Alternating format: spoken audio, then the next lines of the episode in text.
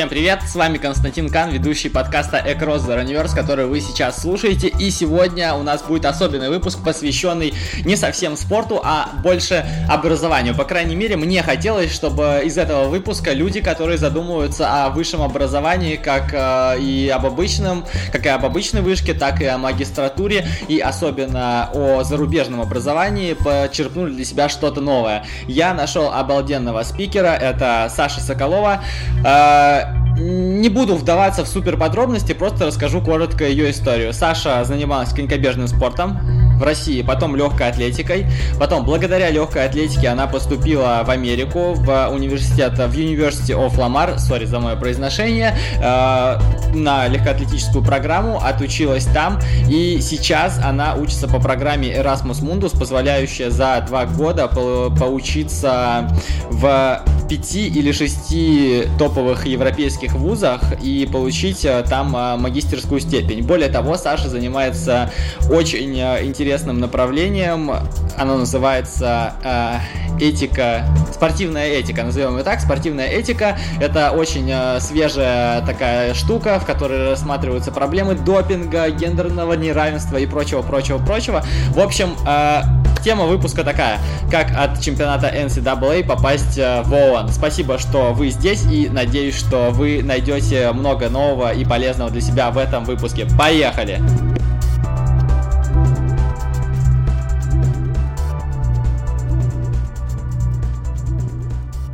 Привет! Привет! Спасибо, что присоединилась. Да, спасибо за приглашение. Как, как, как дела сейчас? И расскажи, пожалуйста, людям, где ты находишься и какая обстановочка в том месте, где ты находишься. Да, я сейчас в Германии. Нам больше повезло с локдауном. А, у нас можно выходить на улицу, можно тренироваться, но не больше, чем а, двум людям одновременно. Вот. А, можно видеться с семьей, вот, так что здесь не все так, э, не все так плохо, как могло бы быть. Э, мы все работаем из дома, э, все закрыто. Вот, можно заказать себе э, to go что-нибудь и все. Вот, в принципе, э, не так уж много что и изменилось, только что в дома сидим больше.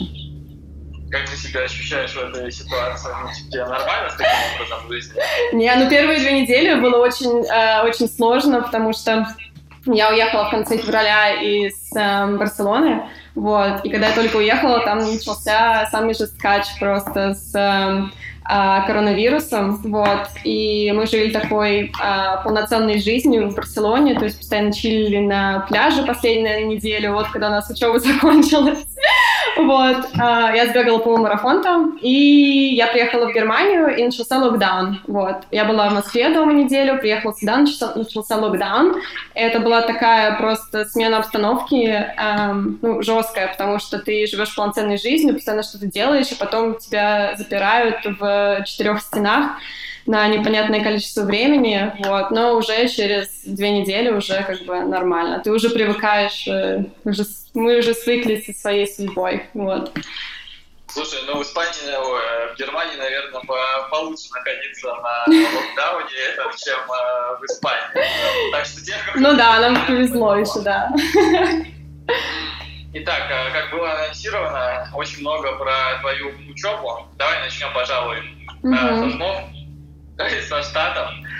Мне, конечно, хочется побольше поговорить про Erasmus, но Штаты вообще, наверное, нельзя выкидывать из контекста, потому что это, ну, я не знаю, база, наверное, какая-нибудь. Uh-huh. Расскажи, пожалуйста, свою историю поступления, про свой универ немного, и как ты, как ты вообще выбирала универ, когда поступала, писали ли тебе скауты в соцсетях и вот это вот. Не писали мне скауты, к сожалению. Вот. Да. Я занималась сначала конькобежным спортом, наверное, лет с 12, вот, и в 14 лет, наверное, я поняла, что хочу учиться за рубежом. Вот, ясное дело, что стипендий нету в, конькобежному спорту, вот, но он такой не студенческий спорт. И я где-то, наверное, 16 лет эм, решила перейти в легкую атлетику, вот, посмотреть, что там, там у меня получится. То есть я занималась легкой атлетикой чисто из-за каких-то э, меркантильных своих побуждений, чтобы потом свалить. Вот, поэтому у меня, наверное, сначала не было такой любви к спорту, а, вот, потому что я занималась легкой атлетикой, только что потом уехать. Вот, и 18 лет эм, я сбегала 2.08, я была тогда, по-моему, шестой на чемпионате России по юниорам, вот. И эм, я поняла, то, что с этим результатом я смогу уехать. Вот. Это был мой последний, по-моему, год в школе. Я закончила школу, а уезжать сразу не хотела, потому что эм, хотела сначала поступить в российский универ, посмотреть, что как, смогу ли я еще бегать, вот, и чтобы у меня был на всякий случай запасной вариант, э, что если мне не понравится в Америке, я смогу вернуться в Россию и закончить обучение, да, как бы если поступаешь на бюджет, можешь взять академ и потом вернуться, вот, и я поступила в лингвистический универ, получилось там год, вот, и одновременно мы с моей семьей решили сотрудничать с агентством, они занимаются спортивными стипендиями, вот, а его сейчас уже не существует, вот, но, а, в принципе, все просто, ты платишь им деньги, они тебе находят университеты, стипендии, которые подходят по твоему уровню, по твоим запросам, что ты хочешь изучать, где ты хочешь жить, вот, и весь этот рекрутинг-процесс, он, наверное, проходил, ну, наверное, это полгода-год да, то есть мне нужно было сдавать экзамены по английскому языку, нужно было переводить свои оценки из российского универа, вот, эм, поступали разные предложения, но мы рассматривали только э, full scholarship, то есть полную стипендию, и плюс еще покрытие страховки, потому что она очень дорогая в Америке, и, соответственно, если что-то с тобой случится, ты не хочешь платить, э, ты просто тысячи, э, тысячи за свое медицинское обследование там или за операцию или что-то еще. Вот, поэтому у меня было несколько вариантов. Um, два были в Мичигане. Один как раз-таки был Истер Мичиган, где Алсу Богданова училась. Вот, потому что у них была до этого тоже еще русская девочка, у них был опыт работы с русскими атлетами, поэтому они, а, предлагали мне поехать. Потом был Мичиган Стейт, это огромный универ, у них очень а, хорошая программа. Вот, потом был Texas State, и было, был маленький универ в Луизиане, был North Texas, куда тоже не пошла, и был Ламар University, как мои друзья называют его, это uh, универ Кендрика Ламара, да, вот. И я решила пойти туда, просто потому что в маленьких универах небольших um, есть ну, маленькая вероятность, что тебя потом с э, стипендией сольют. Вот, потому что когда ты приезжаешь в огромный университет, как, например, Texas, uh, Texas State uh, или Michigan State, если что-то пойдет не так, ты, например, uh, у тебя будет какая-то травма, либо ты не будешь выступать, как они думали, что ты будешь выступать, тебя могут сократить. Вот. И поэтому как-то для меня выбор небольшого университета, он э, был в приоритете. То есть я решила поехать в Ламар, вот, плюс там была полная стипендия, плюс страховка, которую не все предлагали. Вот. И так меня очень подкупил тренер, который сказал, что я никогда не буду бегать кросс. Вот. И он... Это было обманом, похоже. Да, это было обманом, потому что я у него спрашивала, буду ли я бегать кросс. Он сказал, нет, ты будешь тренироваться со спринтерами, все будет хорошо. Потому что я бегала 400-800, и никогда не бегала ничего длинного. Вот. И, в общем, я приехала в, в Америку и узнала то, что у меня первый сезон это кросс-кантри, я бегу 6 километров. И плюс еще выбирала универ по местоположению, то есть я хотела жить в теплом штате, это был Техас, это где-то, наверное, час езды от Хьюстона, то есть это недалеко, а тепло рядом с Мексиканским проливом, так что я, конечно, пожалела об этом в августе, когда там плюс 40 и влажность 90%, э, вот, но было клево, это клевое место.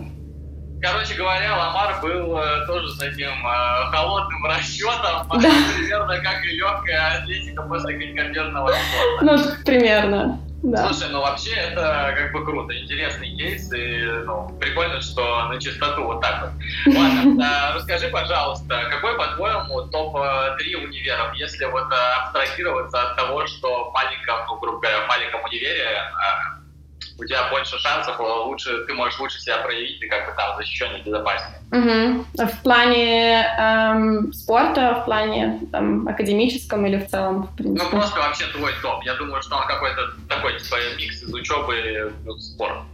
Um, блин, ну, конечно, было бы клево поступить в Лигу Плюща. Эм, не знаю, Стэнфорд очень клевое место, в плане у них очень, эм, у них хорошая э, академическая программа и плюс атлетическая, потому что очень много спортсменов, которые были в Стэнфорде, у них как бы есть и план Б, где ты можешь потом применить свое образование, да, в, в работе, вот. И у тебя есть еще другой вариант, когда ты можешь, например, бегать в Barrowman Track Club, да.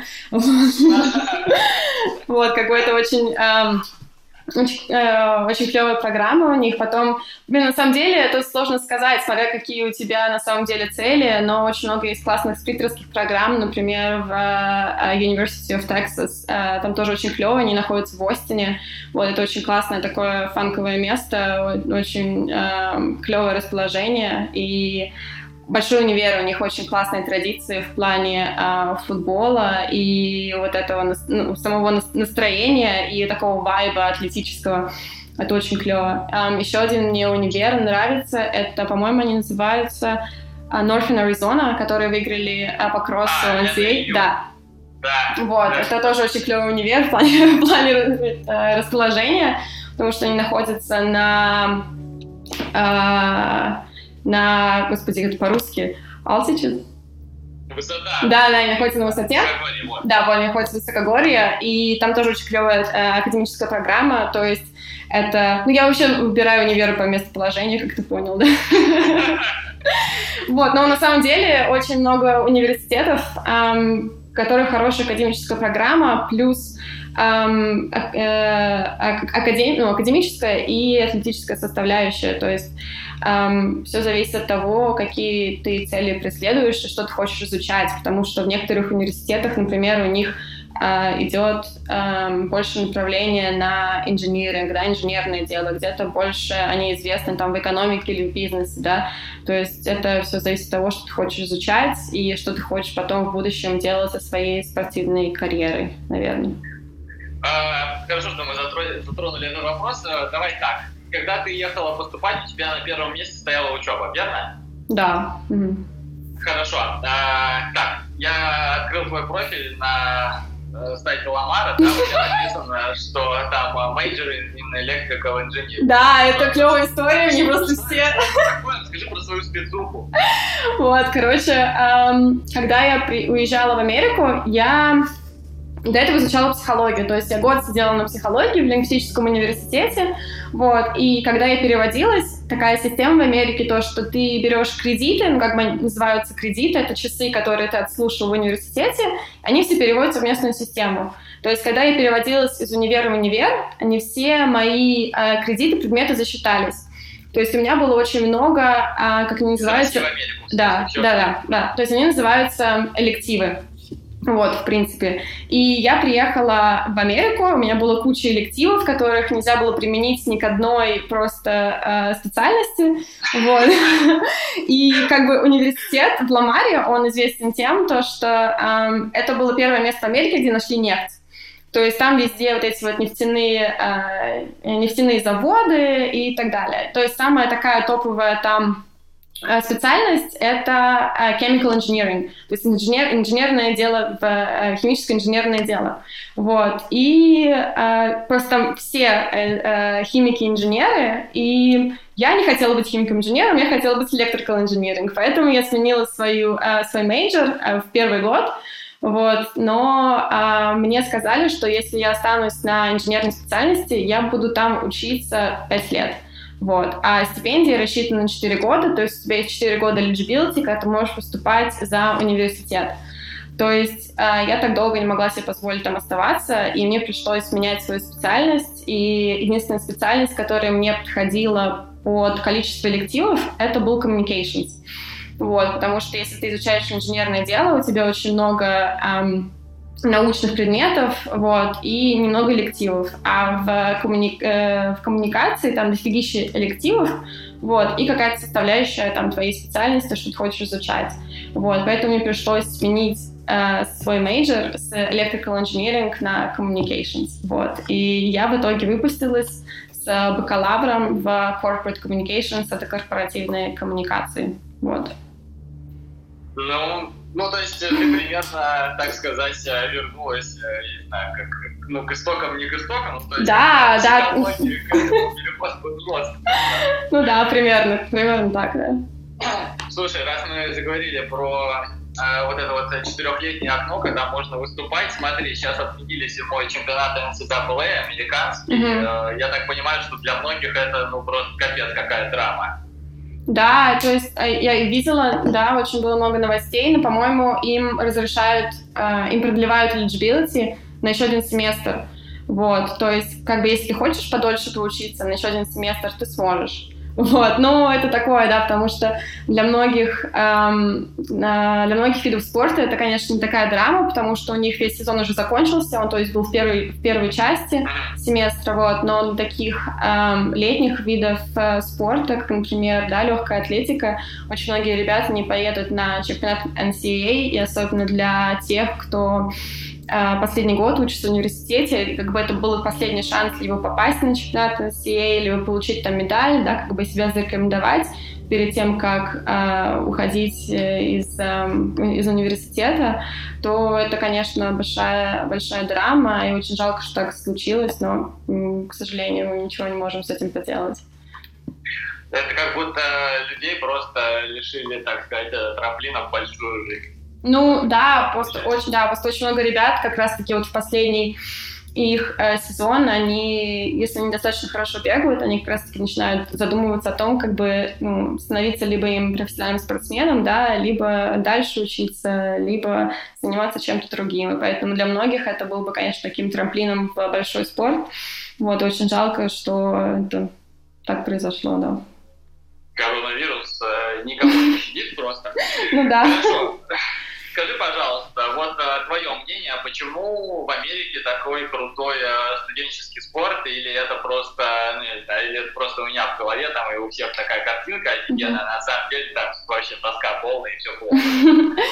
Не, просто на самом деле у них совершенно другая система спорта, то есть эм, в России у нас весь спорт, он находится в отдельности от обычной школы, да, то есть если ты хочешь заниматься спортом, то ты пойдешь в спортивную школу и будешь этим заниматься, да, если не хочешь, ты пойдешь на скрипке играть, да, в музыкальную школу. А как бы все вот эти вот э, вещи, они в Америке, они все в, в школе. То есть ты как бы, да, то есть они все совмещены, и ты целый день проводишь в школе, ты можешь заниматься чем угодно. И обычно в американских школах нужно всем ребятам выбирать два э, вида спорта. То есть они, например, играют в футбол в первую половину сезона, да, то есть первый семестр, второй семестр они занимаются легкой атлетикой, да, и это обязательно. То есть э, дети, они с раннего возраста занимаются разными видами спорта, и поэтому у них к тому моменту, когда им нужно выбирать э, там, спорт, если они хотят дальше получить спортивную стипендию и заниматься этим на уже университетском уровне, да, то есть у них есть даже возможность выбирать, да, то есть я хочу играть в футбол в университете или я хочу заниматься легкой атлетикой, да, как бы это на таком уровне, то, что дети, они очень органично развиваются, и это для них эм, не спорт высших достижений, то есть они, когда приходят в, в университет, для них это все новое, то, что там какие-то тренировки, там есть тренер, который, там у них есть расписание, какие-то обязательные э, там собрания, соревнования, да, то есть для них это все новое, для них это игра ну, по большей части, да, может быть, там до последних нескольких лет в, в школе. То есть поэтому, когда они приходят в университет, потому что ты отдаешь свое время на занятия спортом, для них это престижно. То есть ты получаешь э, стипендию за свои заслуги в спорте, потому что ты, ты это делаешь для своей команды, ты делаешь это для своего университета. То есть, да, не как в России, ты пришел, я был на соревнованиях, да, и, и ну, и все, тебя в деканат сразу, как у меня это было в первом, в первом, э, первом году обучения в России, да, и как бы спорт это не престижно, по большей части в России, если ты хочешь совмещать э, и учебу, и спорт. А там это то, что ты, ну, реально тебя превоз... не превозносит, я бы так не сказала, но ты занимаешься тем, что ты хочешь, это очень, э, ну, с уважением люди относятся к этому, да, и то, что ты так много времени уделяешь тренировкам, там некоторые студенты, им, им сложно просто учиться, а ты учишься, но еще и тренируешься, там в 6 утра каждый день встаешь, команды, да, то есть это очень с уважением люди относятся, и это, ну, плюс еще престижно, да.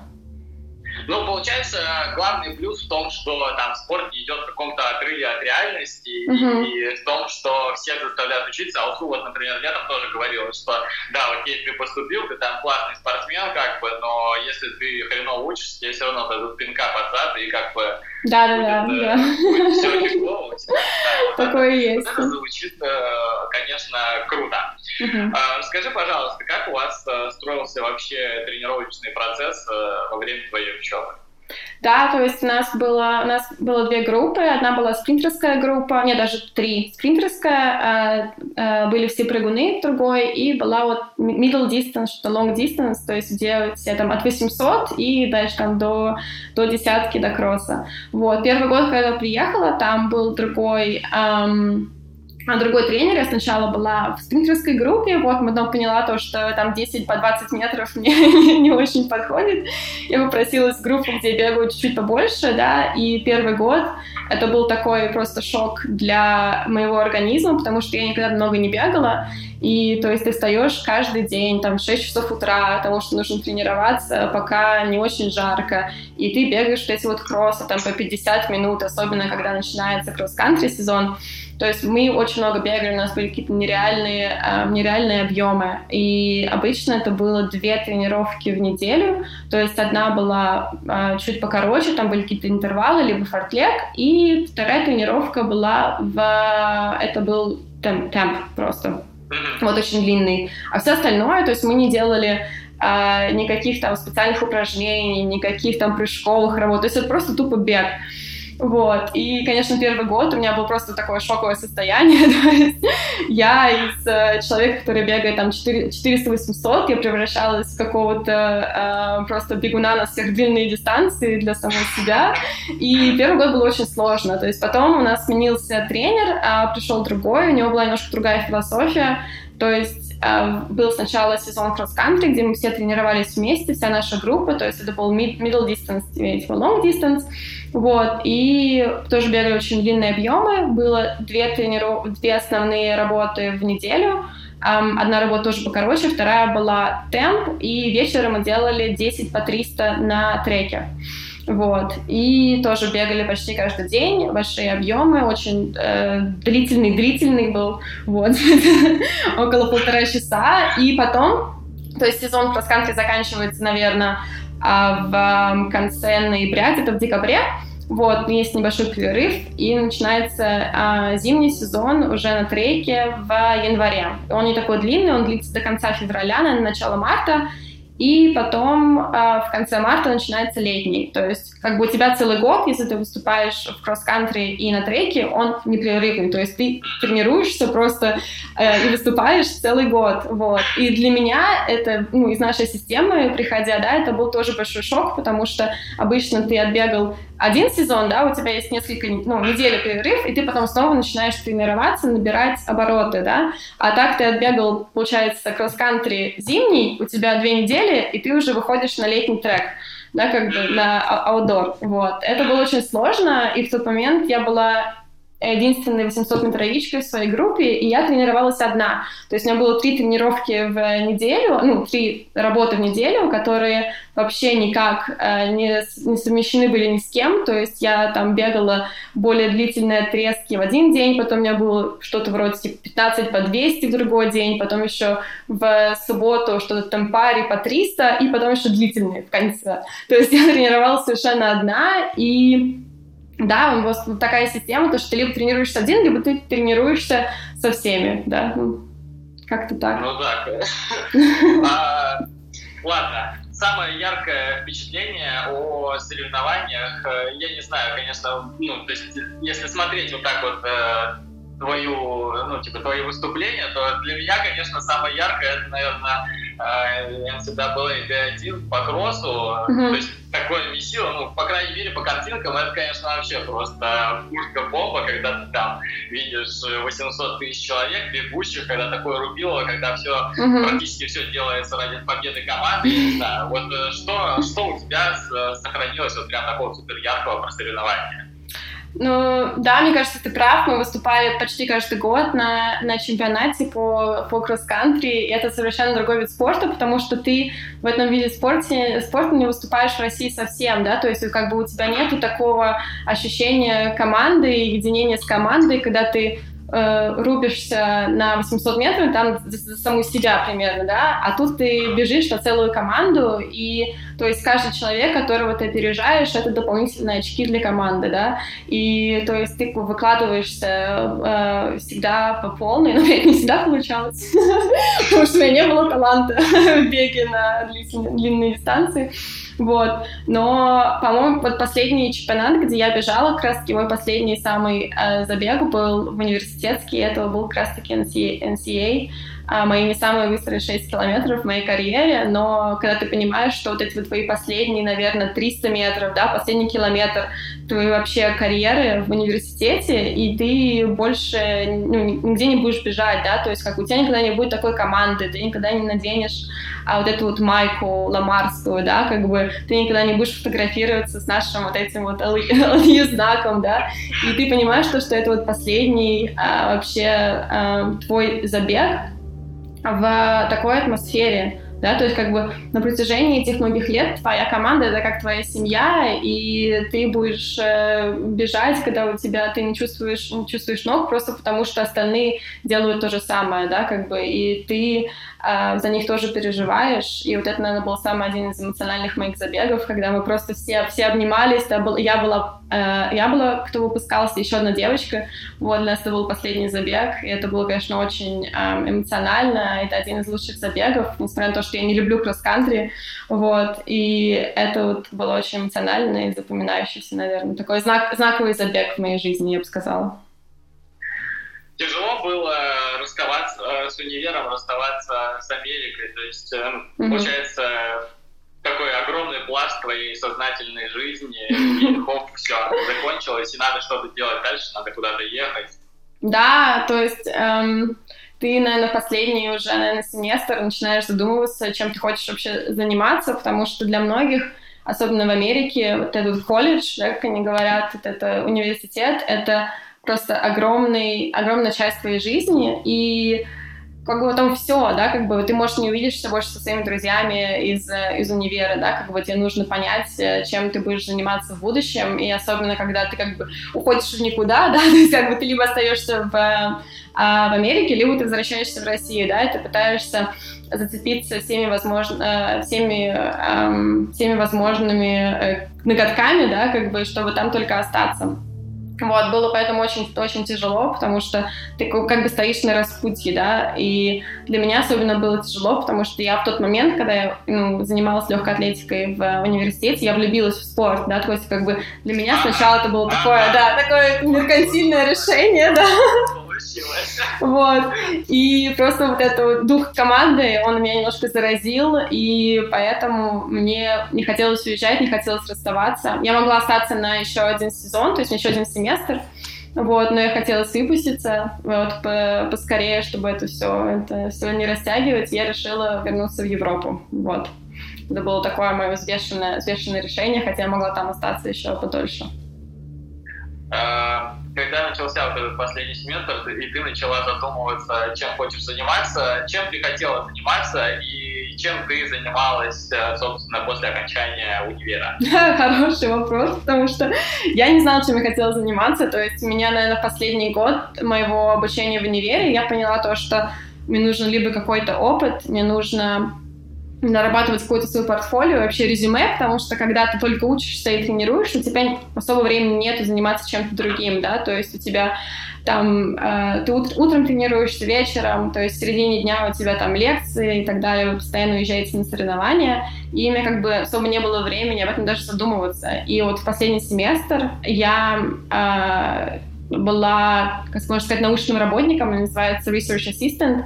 Это было в бизнес-департаменте э, нашего универа, и я там занималась экономическим э, экономическим исследованием, это был энергетический сектор, то есть меня туда просто закинули, вот, пожалуйста, учись, учись работай, да, я очень благодарна своим профессорам, что они так сделали на самом деле, вот, и я тогда думала, то, что, может быть, я буду заниматься какой-то исследовательской деятельностью, потому что это было интересно, то, что, что у меня получалось, вот, и в итоге так получилось, то, что я не могла податься ни на какую магистрскую эм, программу. После, я хотела учиться дальше, потому что я закончила универ в декабре, так можно делать, то есть заканчиваешь, когда ты э, сдашь все свои предметы, вот, я выпускалась в декабре, и я не могла податься на никакую другую программу до э, начала следующего года.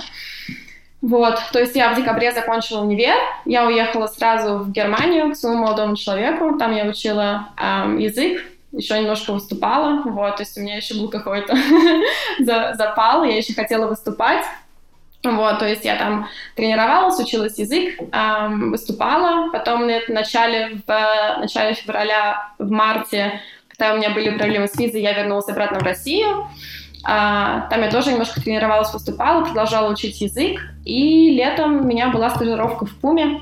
Вот, потому что мне хотелось рассматривать разные вообще варианты, посмотреть, чем мне очень нравится заниматься. Я стажировалась в Пуме в тренинг and development. Так, э, важный вопрос. В Пуме, э, в какой стране? В Москве, я в Москве была. В Москве, так, в Москве, все понятно. Вот. Пока сидим в Москве. Да, то есть я была некоторое время в Германии, потом была в Москве, ездила туда-обратно, учила язык, эм, стажировалась летом в Пуме, и вот в 2018 году, в сентябре, у меня началась моя а, магистратура. Вот. А, отлично, что мы так органично добрались до магистратуры. Расскажи, пожалуйста, подробнее про Erasmus, почему, ну, как ты вообще э, как ты к этому пришла и что это такая за чудесная программа? Угу. Да, то есть я изначально я э, не знала, чем хочу заниматься, то есть я не рассматривала вообще какие-либо магистрские программы, связанные со спортом, потому что на тот момент спорта было очень много в моей жизни, и я стажировалась немножко костюме и поняла то, что, ну, наверное, наверное, нет, наверное, хочется, чтобы я занималась чем-то другим. Вот. И на тот момент мой план был э, выучить немецкий э, до уровня где-то C1, C2. Вот. Эм, и для этого нужно было поступить на курсы, на курсы в университете и там отучиться около года. То есть ты учишься на подготовительных курсах в Германии год, и потом можешь подаваться на магистратуру уже на немецком языке. Вот. То есть это был, был мой изначально план. Вот. И потом я узнала об этой программе про Erasmus Mundus, про спортивную этику, а, посмотрела, что ты а, два года ездишь по разным странам и поняла то, что это намного лучший план, чем у меня был, наверное, вот. И я на нее подалась, то есть я подавалась, по-моему, в феврале, вот, в марте, по-моему, было первое собеседование, и в конце марта уже пришел офер а, со стипендией и с предложением о начале эм, учебы. Вот, то есть эм, эта программа Erasmus Mundus, она спонсируется Европейской комиссией, это главный исполнительный орган Евросоюза, то есть они выделяют большое количество денег на образовательные программы, и таких программ очень много, то есть есть большой список а, программ Erasmus Mundus, которые а, обычно они сконцентрированы на каких-то узких специальностях, да, то есть ты не, не можешь просто изучать экономику, да, у тебя будет какая-нибудь экономика и развитие там в восточно-азиатских странах, ну что-то такое, да, то есть как бы то, что ты обычно не будешь изучать, да, то есть там есть реально а, программы по хореографии, там есть программы по, а, называется wine tourism, да, то есть как бы ты два года ездишь по разным странам и дегустируешь вино, да, вот. И, эм, то есть, эти программы в самом начале, особенно, они все спонсируются практически, то есть у нас там 22 человека в группе, у нас, по-моему, 16 полных стипендий. То есть ты получаешь стипендию каждый месяц на проживание, эм, на питание и так далее, оплачивается тебе эм, э, образование, э, и плюс еще каждый год э, ты получаешь деньги на разъезды, то есть такие называются типа travel, travel money. Вот. И в самом начале, по-моему, тоже что-то платили за эм, твои взносы на визы. Вот. То есть принципе, два года, то, что ты ездишь по Европе и учишься в разных университетах, тебе не нужно работать, тебе не нужно о чем думать, тебе нужно просто учиться и наслаждаться, наслаждаться жизнью. Вот. И в этой программе участвуют шесть различных университетов, то есть главный университет это был Свонси University, он находится в Уэльсе, потом Помпео Фабро, он находится в Барселоне, где мы только что были, потом в Майнце, в Германии, где я сейчас, это а, университет Гутенберга, Карлов университет в Чехии, где у нас был второй семестр. Вот. А потом католический университет в Люйвене, это Бельгия.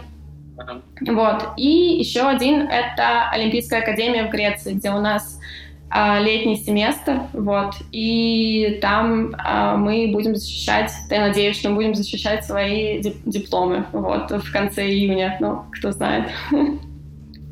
А, мне очень нравится вот эта идея, то, что за два года ты учишься в таком большом количестве mm-hmm. универов. А, собственно, первый человек, который я знаю, Аня Бурганова, рассказывает, что это очень круто, но это достаточно тяжело в плане да. логистики, в эмоциональном плане. Как а, вообще ты переносила постоянно вот эту смену? Понятно, что тебе переезд и обучение в Америке дало какой-то такой ну, не знаю, ну, назовем это запасом прочности там по mm-hmm. голове, но все равно здесь как-то все супер быстро вообще меняется. Типа, бац, ты только получился здесь, уже надо валить в другое место. Да, то есть, эм, наверное, первый год ты пребываешь в такой эйфории, вот, потому что ты как бы у тебя еще много времени до выпуска, да, и ты просто наслаждаешься учебой в Европе, у тебя новые знакомства, и как бы ты особо ни о чем не, задумыв... не задумываешься. То есть первый год, он реально был такой на подъеме, то есть мы приехали в Уэйлс, это такой небольшой, э, ну, Свонзи небольшой город, э, он находится на пяти часах шести от Лондона, да, то есть это совершенно другая, другая страна, э, там было очень, там было очень клево, был очень сложный семестр, потом мы переехали в Прагу, вот, и Прага — это такой маленький э, пряничный домик, такая очень уютная страна, да, то есть там было, там было тоже очень классно, потому что у нас было много свободного времени, у нас было не так много лекций, то есть несколько в неделю, да, и то есть у нас были длинные выходные, мы постоянно куда-то ездили, вот, потом мы уехали в Грецию, а, там был у нас небольшой, эм, небольшой семестр, наверное, неделя четыре максимум. Вот, и все. То есть, как бы на тот момент ты целый год такой на подъеме, ездишь куда-то, все хорошо, все замечательно, вот. И потом мы переехали в Барселону, и мы понимаем, то, что нам нужно скоро писать диплом, и то, что у нас очень много стресса, и мы не можем, мы не можем наслаждаться больше вот этим, э, вот этим просто этим потрясающим городом, потому что мы находимся в постоянном стрессе. Вот, и как-то так, наверное, вот в конце первого года, уже в начале второго, ты реально было очень сложно, потому что под конец 2019 года я жила в разных пяти, пяти, ну, в разных пяти европейских странах. И на тот момент для меня это просто был такой эмоциональный брейкдаун просто под конец года, потому что я понимала, что это было очень клево, это было очень классно, это было просто э, потрясающий опыт, но в конце года все вот эти вот переезды, какие-то проблемы с визами, какие-то э, другие, другие вещи, у меня была еще адская стажировка летом, да, то есть это все накапливается, и под конец года ты такой, просто все, чем я буду заниматься в следующем году, да, и потом приходит 2020 то есть мы были в, э, в Барселоне, получается, ну, январь-февраль, и все, у нас семестр закончился, и наступает локдаун.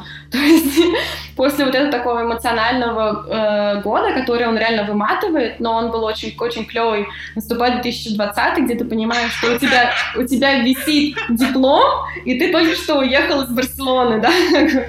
Вот. Поэтому это потрясающий опыт, и мне кажется, я... мне было, наверное, немножко проще, эм, чем, чем остальным, потому что некоторые ребята, то есть у нас есть ребята из Бразилии, да, есть ребята там из Австралии, из Китая, да, то есть как бы для них это было много сложнее, потому что они уехали из своей родной страны в Европу на два года, да, как бы, а тут еще очень много ребят из нашей программы остались в Барселоне, где тотальный локдаун, им нельзя даже выходить на улицу, да, то есть они сидят заперти там 30, 30 дней уже, сколько, наверное, больше.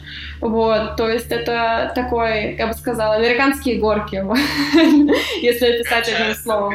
Да. Классно, но страшно.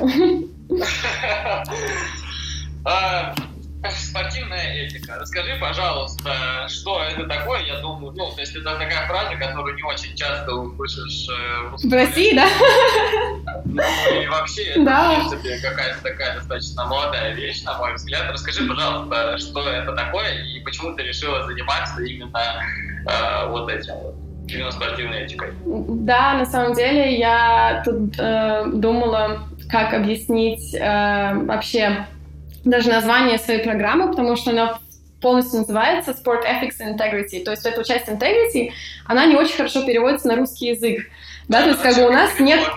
Да, у нас как бы ну, вообще нет такого слова, и а, как бы можно его, наверное, характеризовать честность, неподкупность спорта, да, обеспечение безопасности спорта, да, в плане с этической точки зрения. И вообще, а вот эта а, программа, она появилась просто потому, что, что очень многие управленцы в спорте, они приходят из а, юриспруденции, да, то есть это люди, которые имеют а, плохое представление о том, как функционирует спорт изнутри, да, то есть они очень...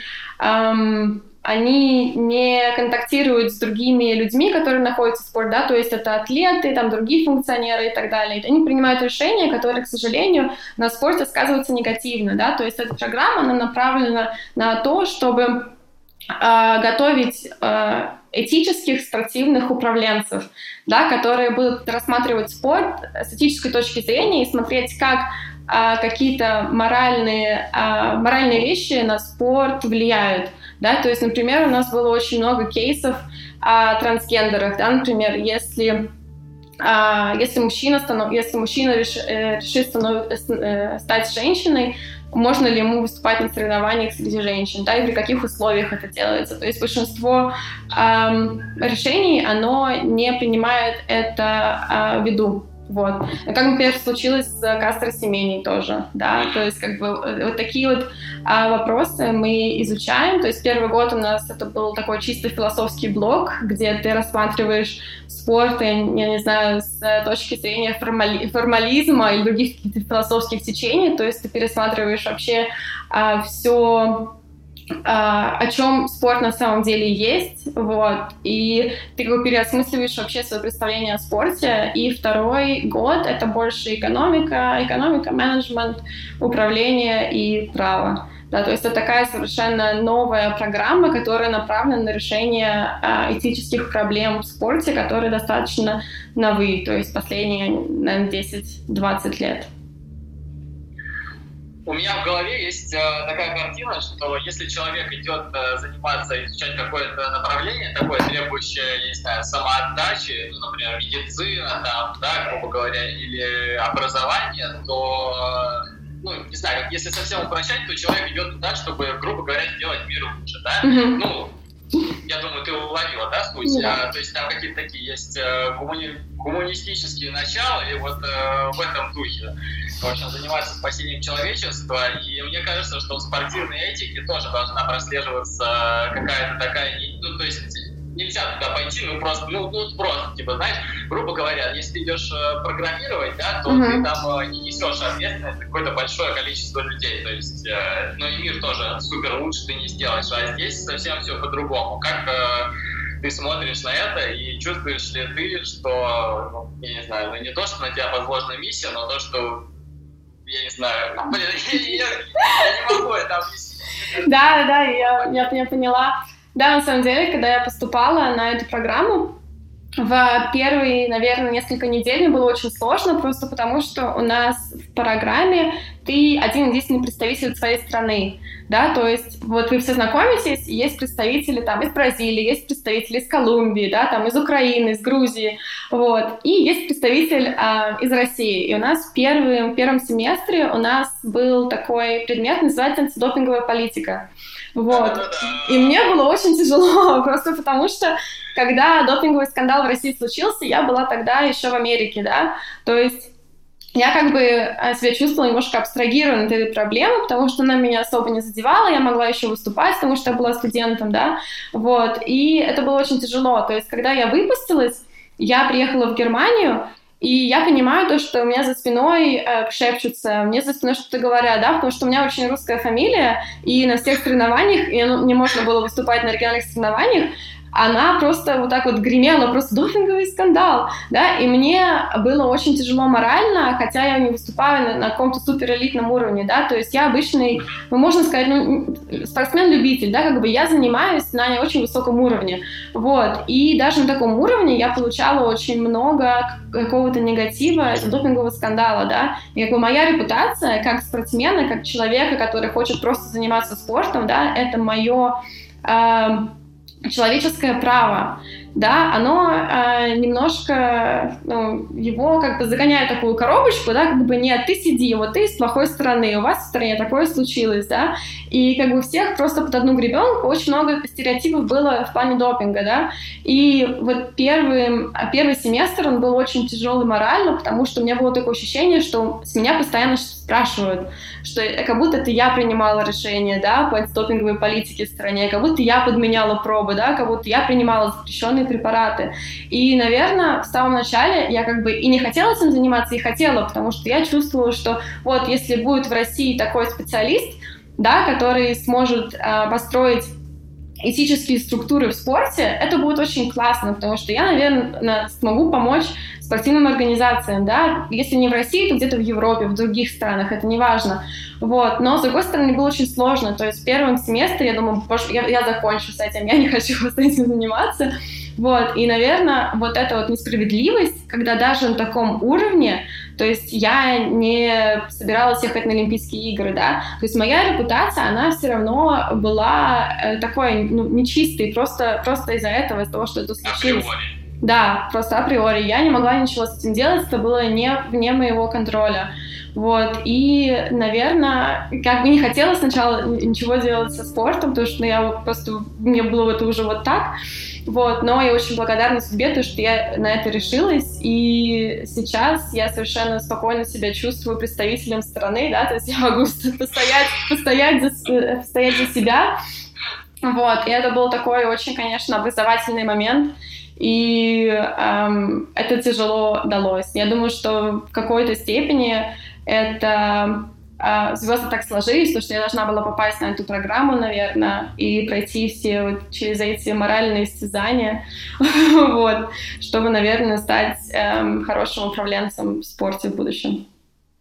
Слушай, это очень крутая история, конечно, про то, как э, такое давление пережила. А, скажи, пожалуйста, вот э, как человек, который учится на такой специальности, какие самые главные проблемы в современном спорте тебя больше всего волнуют? Ну, я не знаю, там, типа, коррупция, там, ну, женский спорт, я не знаю, или, может быть, что-то вообще такое, ну, абсолютно не, не банальное, не то, что на слуху. Uh-huh. Um, ну, мне кажется, на самом деле, очень, очень много работы проводится в плане а, в плане коррупции это что-то такое, знаешь, очень очевидно, потому что я даже сейчас работаю в коррупции, и несмотря на то, что очень много работы проводится в этом плане, а, проблем просто, а, просто великое количество. Вот. Но такие проблемы, которые, мне кажется, не придаются огласке, это до сих пор это проблемы, проблемы гендера, да, наверное, когда женщины получают не не одинаковое вознаграждение за такую же работу, э, как делают мужчины, да, то есть, например, был очень известный кейс с американской футбольной командой, где, когда они были чемпионками мира, они получали э, меньше вознаграждений э, денежных, чем мужская команда, которая даже не попала на чемпионат мира, да, то есть как бы такие, такие проблемы не, неравенства, они эм, они как бы они решаются, но на очень таком э, на уровне, где ты просто ставишь галочку, как бы да, у нас есть квоты для женщин, да, то есть да, мы хотим, чтобы у нас было больше жен- женщин-управленцев, да, как бы мы, мы не можем платить больше э, денег женщинам, потому что э, сама э, как называется value э, их работы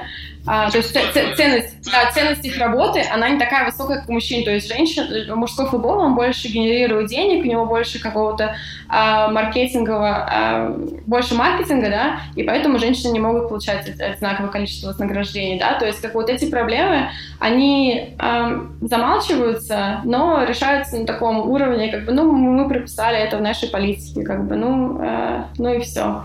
Вот, потом Ой, слушай, очень много проблем в плане, а, в плане гендера, да, то есть как а, могут ли выступать а, мужчины, если они хотят стать женщинами, да, и как бы или наоборот, при каких, а, при каких условиях и так далее. То есть как бы это в России совершенно, мне кажется, даже не, а, не возникает такой вопрос, да, как бы у нас, у нас такого нет, у нас нет таких проблем, да? У нас просто а, убьют на улице, если захочется стать женщиной. Ну, да. Поэтому такой вопрос Да.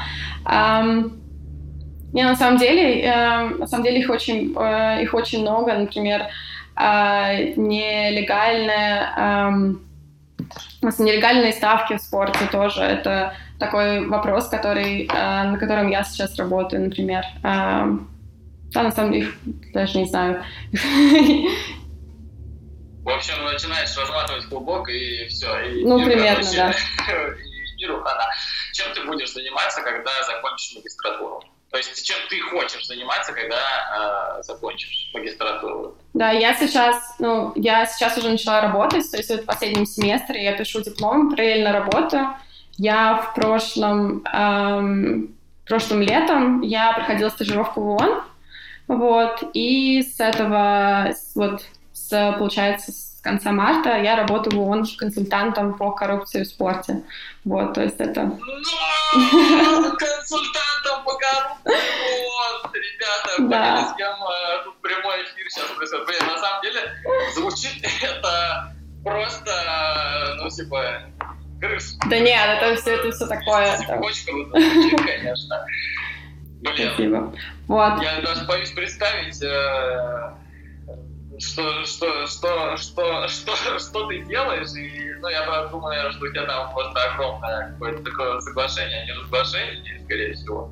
Да нет, просто, ну, на самом деле, я, а, вот это отдел, где я работаю, это управление ООН по а, преступности а, и наркотикам. И у них есть отдел, который занимается коррупцией, вот, то есть существует а, конвенция ООН о коррупции, есть отдельная резолюция о коррупции в спорте. То есть мы занимаемся имплементацией этой резолюции в а, странах, которые подписали конвенцию ООН. То есть это такая легальная работа, то есть мы помогаем им разрабатывать законы и так далее, работаем с различными федерациями и с спортивными организациями, и с ФИФА есть соглашение по коррупции в спорте так саркастично. Вот. А, да, ну, то есть такая, там больше, больше такая легальная работа, и все то, что я э, знаю э, об этом, это было не из учебы, а просто потому, что я проходила там стажировку, э, что было просто, мне кажется, самым лучшим образованием вот на тот момент.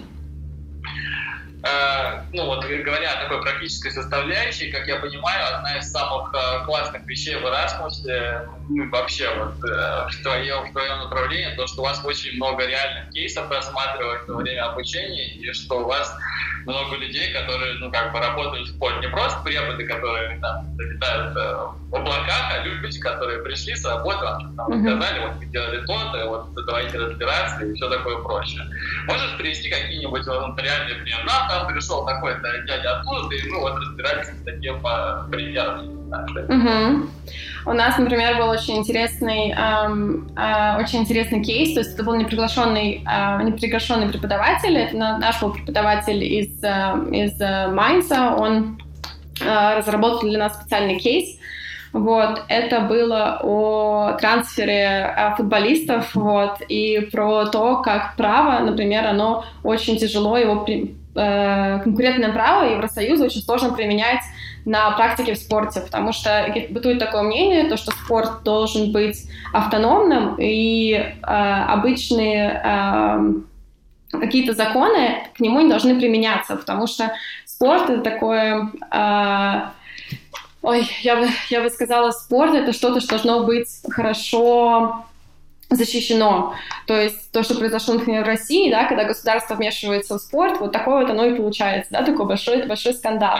Вот. И был кейс про трансферов, э, про трансфер э, э, футболистов э, в футболе, то, что, например, если когда у тебя есть какой-то эм, контракт рабочий, да, ты можешь его расторгнуть, например, там две, две недели, ну, за две недели, например, вот, и можешь перейти к другому работодателю. В футболе так не работает. То есть для того, чтобы ты пошел к другому работодателю, как бы в другой клуб, за тебя должны сплатить большие деньги. Да, как бы, если если ты приним, э, пытаешься применить законы Евросоюза, они э, говорят то, что так не должно быть. Но как бы это в спорте сделано для того, чтобы маленькие клубы, которые как бы растят хороших футболистов, они получали какую-то компенсацию, это их единственный источник дохода, да, то есть как бы вот эта вот специализированность спорта, она очень сейчас эм, широко обсуждается, потому что очень многие законы, которые прописывались, они как бы принимают, э, они могут применяться в других каких-то э,